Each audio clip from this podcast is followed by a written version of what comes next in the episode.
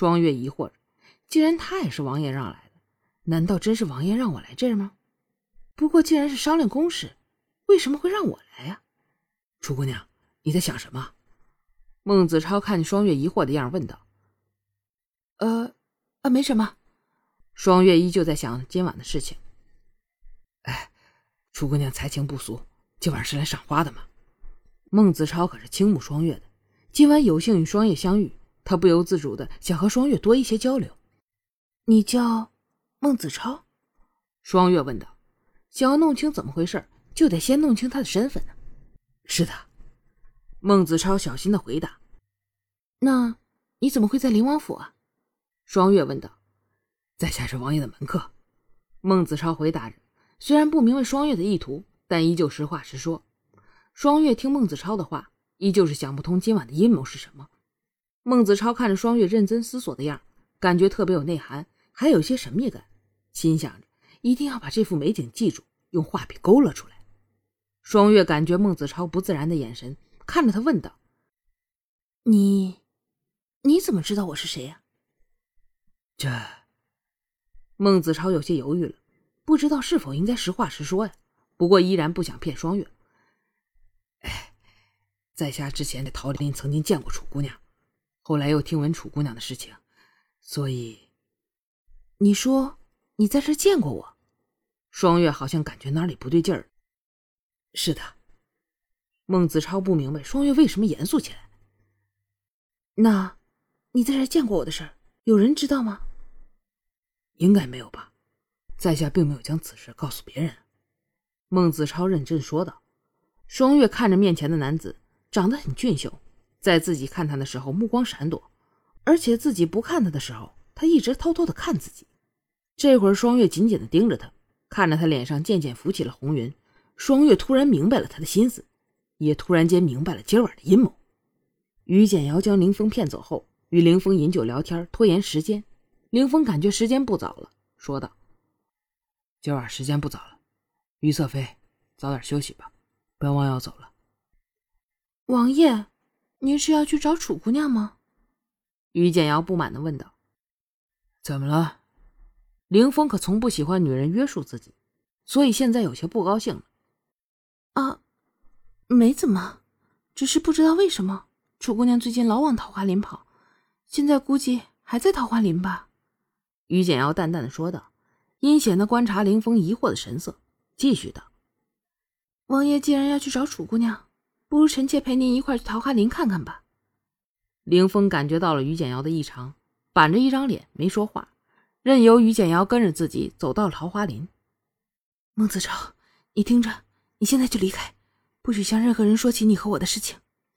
双月一脸严肃的说道。凌风刚到桃花林，听到就是这样一句话，此时凌风的脸已经寒到了极点。孟子超还没来得及说话。凌风冷冷的声音便飘了过来：“你和孟子超有什么事情不能让人知道？”双月听着凌风的声音，心想：没想到来的这么快，这于简瑶你可够狠啊！此时，双月的心里竟没有一丝的惧意，因为双月也好奇这凌风接下来会有什么反应。双月直视着凌风，不说一句话。孟子超显然不明白发生了什么，不明白双月为什么让自己离开。为什么不许自己说和他的事儿？一脸茫然的看着双月和凌风。于简瑶看着阴着脸的凌风，还有不知死活的双月，一丝阴狠的笑意浮上嘴角，眼睛如嗜血的饿狼紧盯着双月。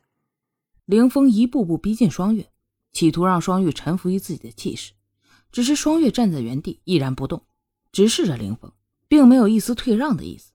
终于，凌风停下了脚步，开口道。你没有什么要说的吗？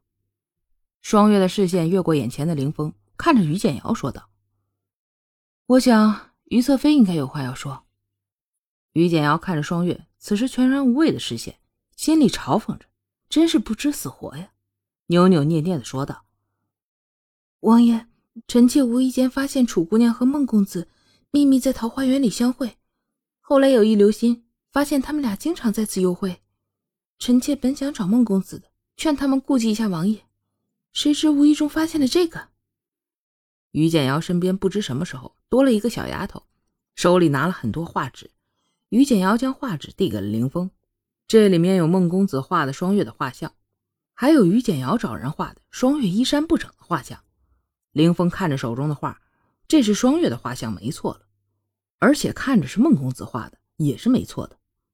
林峰看着这一幅幅画像，只要稍微懂点画的人都可以看出，这画者是带着什么样的感情画的。孟公子对双月的心意，那是一目了然的，只是说他们之间有别的。似乎这几张画的分量还是不够的。正在这时，凌风看到一张双月衣衫不整的画像，凌风的脑袋一下子懵了。接着翻开下一张，是双月香肩半露的；再下一张是双月酥胸微掩。此时，凌风的脑袋已经气炸了，没有理智让自己再去仔细辨别这些画是不是孟公子画的。凌风用内力将这些画一下子击成了粉末。来人！将这个人给本王解决了！凌风沙哑的声音响起，突然间背后出现了几个黑影，一下拉起了孟公子。双月虽然不知道那纸上画的是什么东西，不过看着凌风的表情，双月知道那一定是有些能让他失去理智的东西。双月还没来得及说什么，就看见那些纸化成了一堆粉末。听着林峰的话，看到突然出现的黑衣人，双月知道林峰想要做什么了。没想到在封建社会。人命是这么不值钱，权势是这么可怕的东西。双月不能让孟公子就这么死了，因为那样的话，那就死无对证了。感谢您的收听，支持白鹤，请您动动发财的小手，点一点订阅。您的支持是我更新的动力。点了订阅不迷路，我们下集见。